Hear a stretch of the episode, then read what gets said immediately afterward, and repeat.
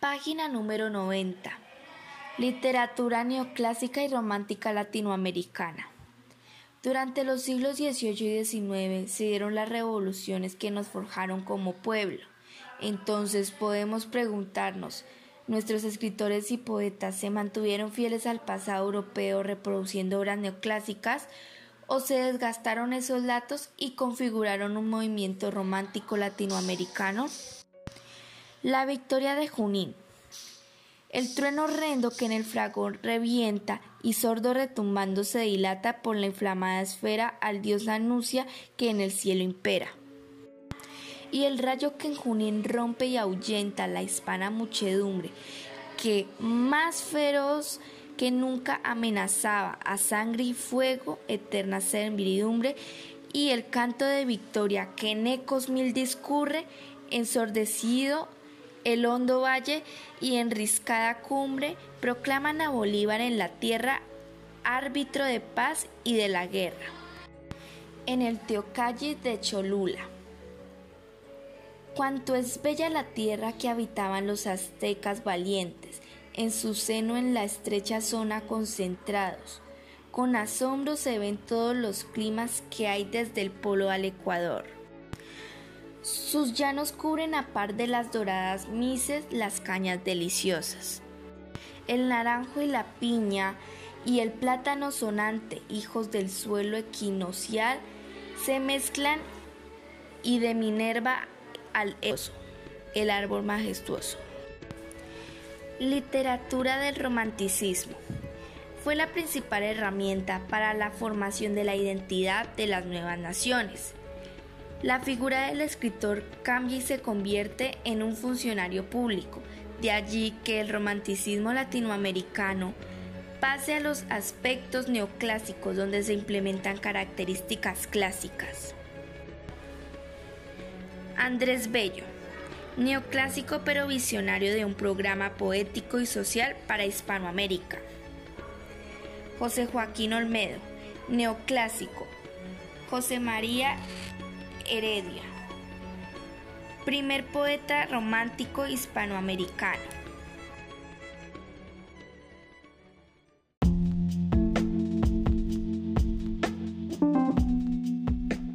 Página número 91. Contexto histórico. Los acontecimientos históricos no coinciden con las producciones artísticas, sino que las determinan o por lo menos influyen en sus formas y contenidos. Por ejemplo, las luchas por la independencia de América Latina, que en el periodo de 1810 a 1825, cuando España pierde sus dominios de ultramar, excepto Puerto Rico y Cuba, que son conservados hasta 1898, tienen que ver con el tránsito del neoclasismo al romanticismo. Se podría pensar que los neoclásicos son los seguidores del espíritu hispano y los románticos del espíritu independentista. Pero no es así. Andrés Bello era propulsor de la independencia y poeta neoclásico.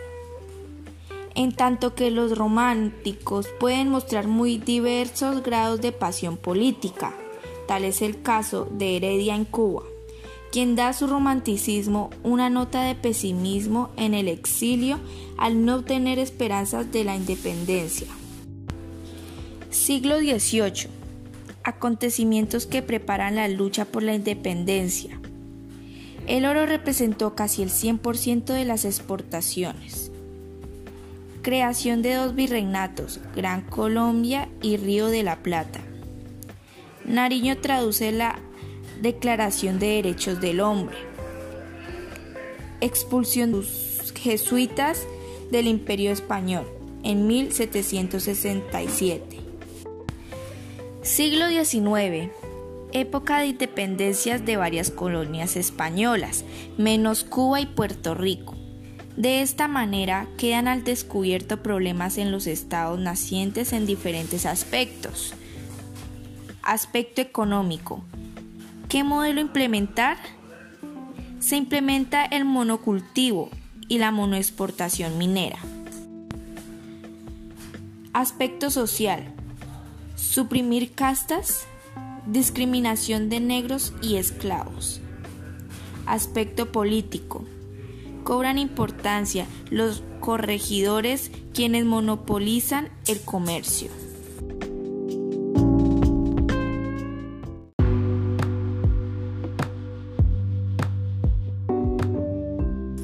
Número 92. Teoría literaria. Dos son los movimientos literarios que se cultivan durante la segunda mitad del siglo XVIII y el siglo XIX, neoclasicismo y romanticismo. El neoclasicismo se caracterizó por la unión de lo bello y lo verdadero, de lo bello y lo útil. Predominó el mundo exterior sobre el mundo interior Trató temas políticos, sociales y militares a través de la descripción de costumbres de grupos sociales, paisajes americanos y hazañas libertadoras. Neoclasicismo hispanoamericano. Siglo XVIII al XIX. Es un movimiento cultural de origen europeo que toma como modelo la antigüedad clásica como motor elige la razón y rechaza la fantasía y la imaginación. Predomina el mundo exterior sobre el mundo interior. Sus principales géneros son lírica, odas, madrigales, elegias, himnos eóricos, epigramas, fábulas, sátiras, cantos de exaltación a los héroes. Dramática, tragedias, comedias, monólogos. Periodismo, como forma de participación activa en la renovación. Estos géneros utilizan los temas de progreso, civilización, humanitarismo, reflexión, moral, indigenismo, americanismo, independencia, mediante la evocación mitológica o histórica. Sus autores notables son Andrés Bello con la gramática de la lengua castellana, Olmedo con el canto a Bolívar, poema La libertad en la muerte de mi hermana. Y por último, Fernández de Lizardi con el periquillo sardiento, el negro sensible y Juanillo y el tío Toribio.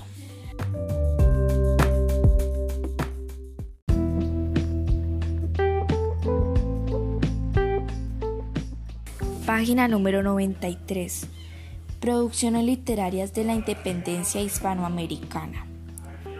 Romanticismo en Hispanoamérica, siglo XIX. Es un movimiento fisiológico y artístico. Tiene obras como El Matadero, María, Amalia y La hija de las flores. Trata temas como el amor, la muerte, el indianismo, sus características son sentimentalismo, que se expresa en teatro y novela. Regreso a la naturaleza. Guarda relación con idea del buen salvaje, lo primitivo y lo exótico. Culto a la libertad, emanado de malestar social, patriotismo, gesta emancipadora. Cantos del peregrino. Aquí desde un bajel perdido llora amor y patria y juventud temprana, y al arrullo del viento y del océano pulsa su lira y la esperanza implora. Es benigna tu luz, cual la mirada de tierna madre y desgraciado hijo, ven y su pecho su dolor prolijo, cálmale con tu luz inmaculada. Su amante madre le robó la muerte, a su tierra natal la tiranía. Y del mundo también la hipocresía robó su amor y su temprana suerte. Huérfano como el lirio del desierto, lo abraza el sol y el viento lo desahoja. Ven blanca luna, ven y su conjoga, hable y suspire con tu rayo incierto. Elvira o la novia del plata, belleza celestial y encantadora, inefable deidad, que en el mundo adora, que domina el orde y das consuelo inspirado con pecho generoso el sentimiento tierno y delicioso, que os prodigara al cielo, a vos invoco. Favorable inspira el canto melancólico en mi lira de amor y de ternura, y un nuevo lauro en mi triunfal corona la verdad ciña numen de implicona, de mirto y de rosa pura. Inefable deidad que el mundo adora, que dominas el orden y das consuelo inspirado con tu pecho generoso, el sentimiento tierno y delicioso que os prodigara al cielo.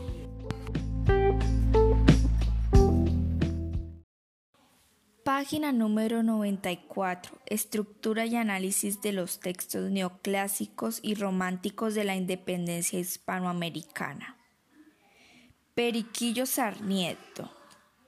Justificación para la escritura. Comienza Periquillo escribiendo el motivo que tuvo para dejar a sus hijos estos cuadernos y da razón de sus padres patria, nacimiento y demás ocurrencias de su infancia. Carácter autobiográfico, fisional.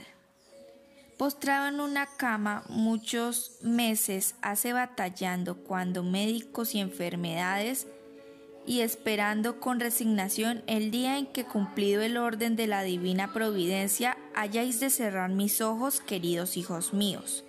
He pensado dejaros escritos los nada raros sucesos de mi vida, para que os sepáis guardar y precaver de muchos los peligros que amenazan y aún lastiman al hombre en el discurso de sus días.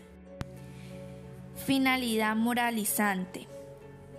Deseo que en esta lectura aprendáis a desechar muchos errores que notaréis admitidos por mí y por otros y que prevenidos con mis lecciones no expongáis a sufrir los malos tratamientos que yo he sufrido por mi culpa. Satisfechos de que mejor es aprovechar el desengaño en cabezas ajenas que en la propia. Presencia de Bello en la integración cultural. Tesis.